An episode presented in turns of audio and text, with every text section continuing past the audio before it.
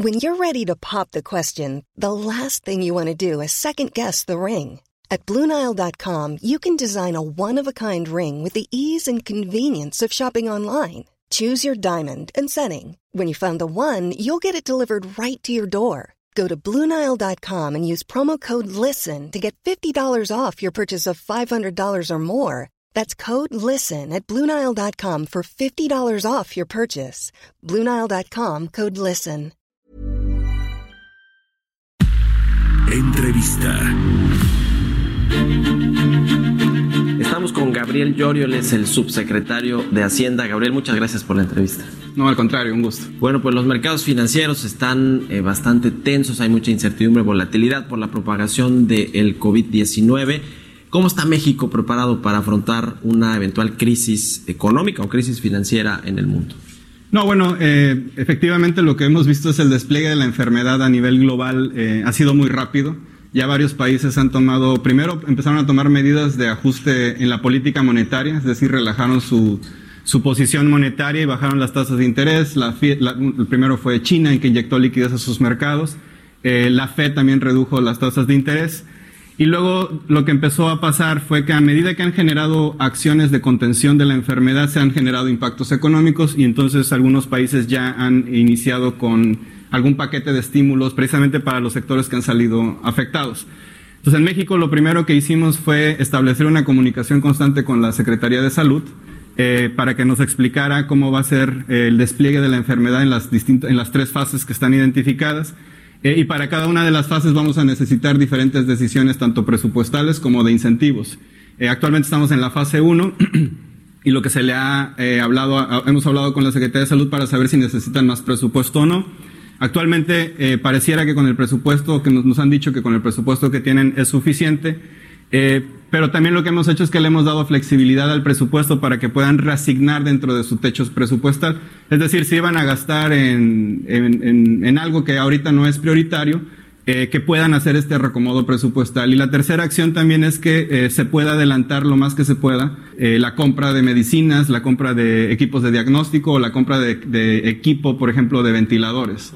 Y esto es algo que hemos estado haciendo ya de manera muy, muy coordinada con, con salud.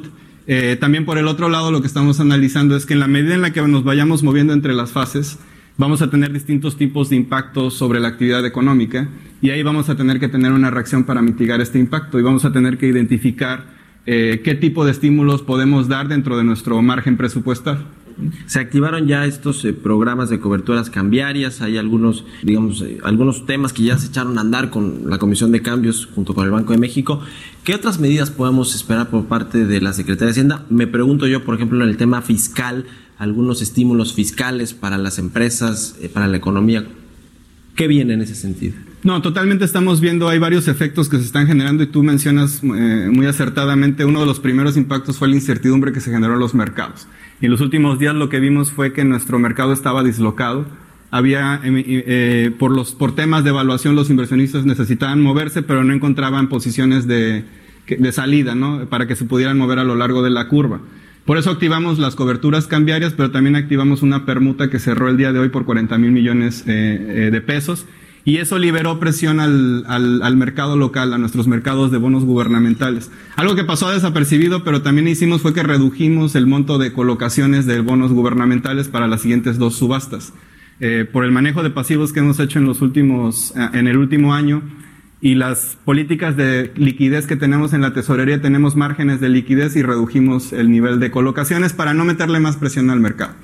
Ahora bien, esto nos ayudó un poquito a tranquilizar, el, a, a, a, hacer más dinámico el mercado local, que estaba un poquito, muy, para, un poquito paralizado. Eh, ya hoy amaneció mejor, las compresiones de las curvas se han reflejado y, y, digamos ya hay un mayor intercambio de bonos. Pero por la parte fiscal, eh, tenemos que empezar a pensar cómo nos va a afectar la actividad en, diferentes, en las diferentes fases del, del coronavirus. Entonces, lo que hemos estado ya identificando es qué tipo de incentivos, no necesariamente fiscales, ¿no? Por ejemplo, tenemos, podemos dar incentivos o apoyos y lo estamos discutiendo ya con la banca de desarrollo, eh, sobre todo con NAFIN, que está, que tiene una vocación de atender a los, a las MIPIMES.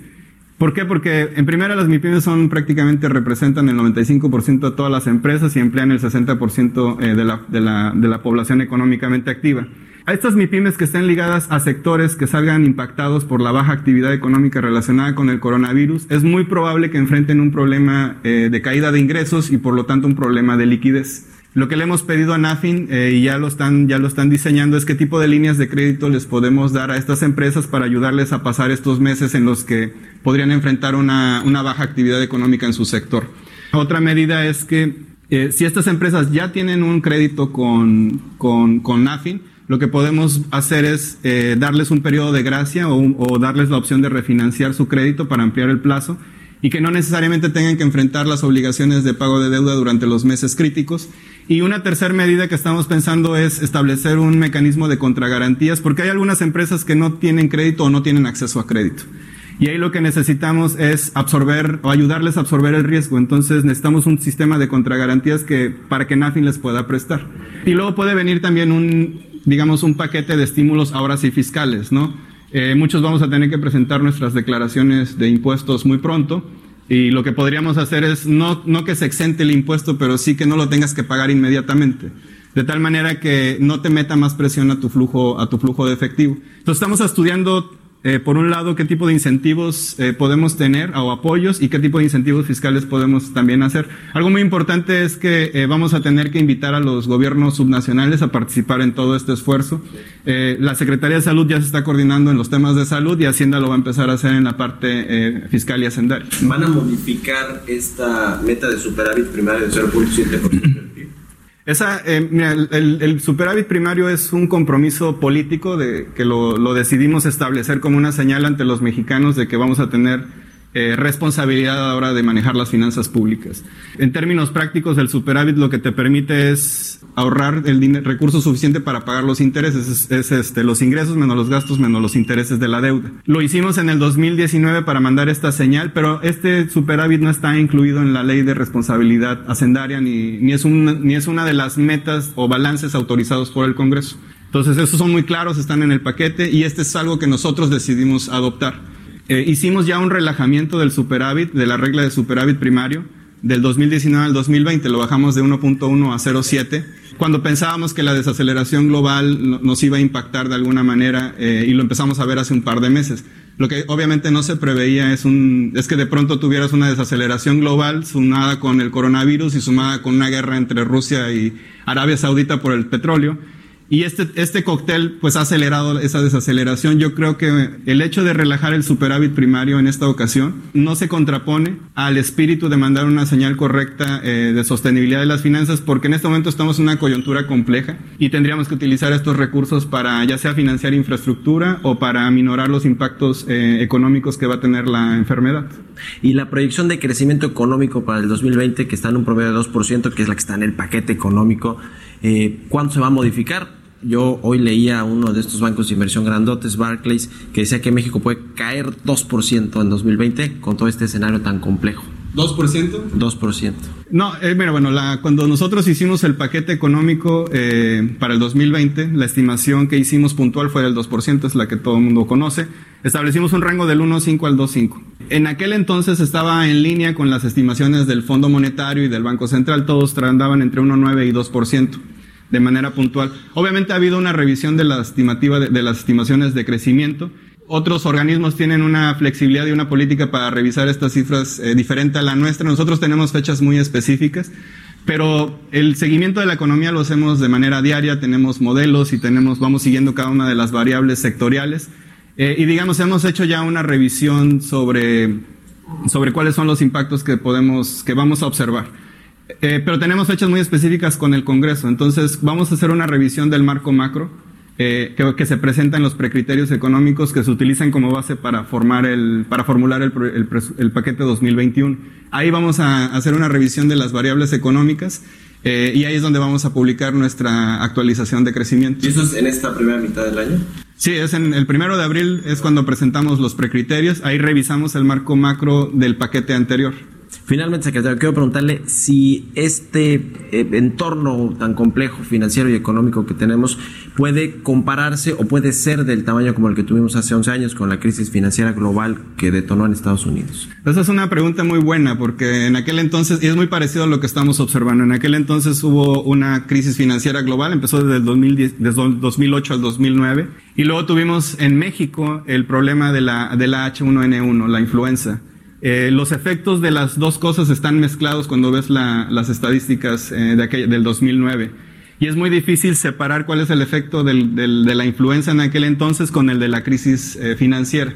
Lo que estamos viendo es que son muy es muy parecida a la situación que estamos observando. Digamos, el virus tiene características similares. Parece que este es, eh, tiene, menos, eh, tiene menos mortandad, pero su dispersión es más acelerada. Pero independientemente de los virus, en realidad es la reacción o la, eh, las actividades de contención que se realicen, porque eso es lo que le pega a la economía. Entonces, tomando como base la, la experiencia del 2009 y las lecciones aprendidas, que creo que hay muchísimas, eh, estamos tratando de, de minimizar este impacto, eh, pero sí tiene, sí tiene características parecidas a lo que vimos en el 2009. Entonces, en este momento no se prevé que haya una crisis financiera internacional. Eh, ha habido muchos episodios de, de, volatilidad muy intensos, pero creo que la diferencia en este momento es que, por ejemplo, los países del G20 están hablándose casi diario y están tratando de encontrar una, una acción coordinada eh, a nivel mundial. Algunos países ya se han adelantado, como Estados Unidos, pero creo que en esta ocasión hay una mayor coordinación. El Fondo Monetario también está dándole seguimiento muy cercano a esto y estamos teniendo conversaciones todos los países. Primero aportando eh, tu experiencia, qué ha fallado, eh, cuáles han sido los retos, cuál es el espacio fiscal y eso ya le da una idea a todos los, al resto de los países de lo que se puede hacer. ¿Se están haciendo ventas directas de dólares ya? ¿Hay, hay alguna noticia que se tenga por parte de, del Banco de México? O sea, esta es intervención del mercado para salir a vender dólares. No, el, el Banco Central no ha eh, salido a vender dólares, las reservas este, están intactas. el programa de coberturas cambiarias es un programa de forwards. Entonces, primero tuvimos una sesión para expander, digamos, el, el nocional del programa de 20 mil a 30 mil millones eh, de dólares. Digamos, se subastaron 2 mil millones, las tres primeras subastas se declararon desiertas y en la cuarta subasta se asignaron creo que 300 millones de dólares. Pero no se dan dólares, entonces no pega las reservas, en realidad nada más se cubre el diferencial del tipo de cambio en pesos y eso va contra el balance del Banco Central. Bueno, pues subsecretario, muchas gracias. No, al contrario, un gusto a todos. Secretario de Hacienda, Gabriel Llori.